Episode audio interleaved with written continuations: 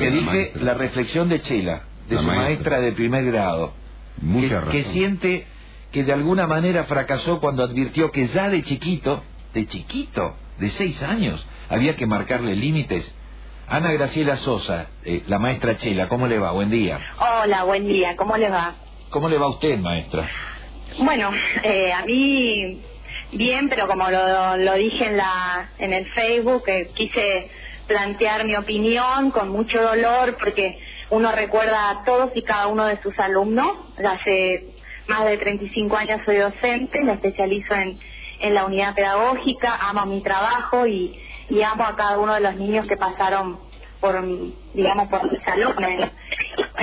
Mucho dolor porque este tema eh, reiteradamente lo, lo hablábamos con la madre, este, recuerdo las veces que lo puse en penitencia y que y que me gritaba, digamos, hablaba de la un ratito para que reflexione, se tranquilice y bueno, fue, entonces, perdí porque, eh, bueno, mi trabajo es Y, y con los con los años, ¿no se enteró de que este sujeto era violento, de que era un No, la, en la potencia? verdad, no, no, la verdad que no, porque bueno, me muevo en otro, En otro otro sector, en otro ambiente, no tengo hijos adolescentes o, este, no tengo hijos realmente y bueno, no, no, ni por ahí mis sobrinos no eran amigos de ellos, de él, así que bueno, no, no tenía ningún, ninguna referencia. O sea, este, este es un sujeto que de chico creyó sin límites, creyó que se podía llevar todo por delante.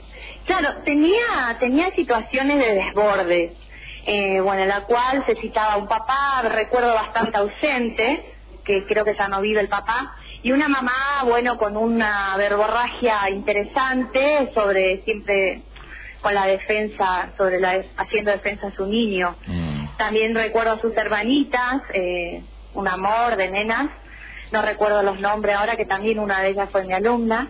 Así que bueno, eh, como docente, y sí, me, me, me causó un dolor porque yo tengo el recuerdo de, de Pablo pequeño, digamos. Mm. De ese, de ese Pablo caprichoso que se negaba a aceptar las normas, ¿no?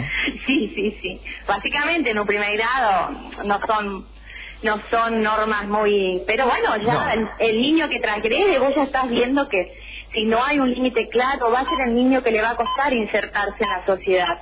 Y eso es lo que los padres no entienden. Mm. Que el maestro que está marcando un límite no es que está en contra de, del niño, ni, ni que no le quiere, ni que... Es, es como que está eh, muy cambiado eh, el rol del docente y me ocurre hoy en día, todavía tengo primer grado, pero por suerte, bueno, trabajo en una escuela provincial y no tengo ninguna dificultad con los padres, pero siempre les digo, le hablo del corazón, que, que una maestra de primer grado puede diagnosticar en cierta forma el futuro del niño. La, y la trayectoria escolar lo va, Lo va a marcar. Lo Chela, va muchas marcando. gracias. Yo me tengo que ir a las noticias, no le puedo dedicar más tiempo, lamentablemente, Bueno. pero es muy importante No. que haya hablado con nosotros esta mañana. Bueno, gracias Que a tenga buen día.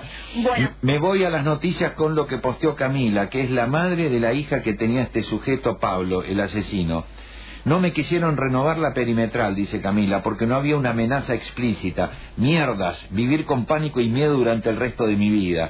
Increíbles las cosas que tienen que pasar para que se haga algo. Ojalá haya justicia de verdad.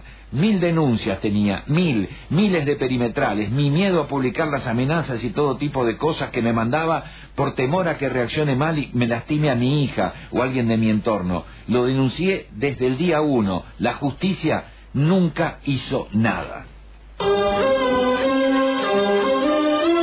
Ahora, FM Show presenta Mitre Informa Primero.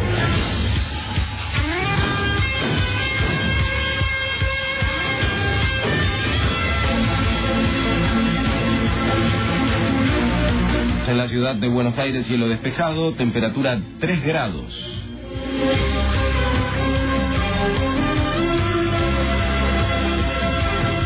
Una encuesta en que